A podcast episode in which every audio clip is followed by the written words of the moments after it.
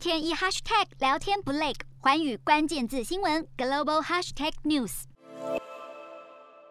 近几年，不少军事强国，像是美国、俄罗斯、中国，都在积极研发极音速武器。而现在要如何拦截或是反制，也成为讨论焦点。如今，日本防卫省就表示，将从明年度开始积极开发电磁炮，希望能够作为防御武器。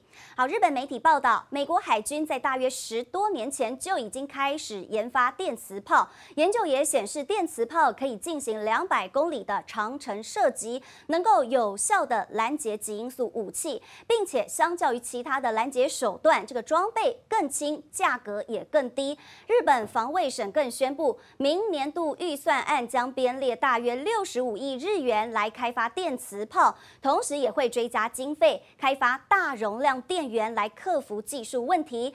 目标希望能够在五年之后进行实验。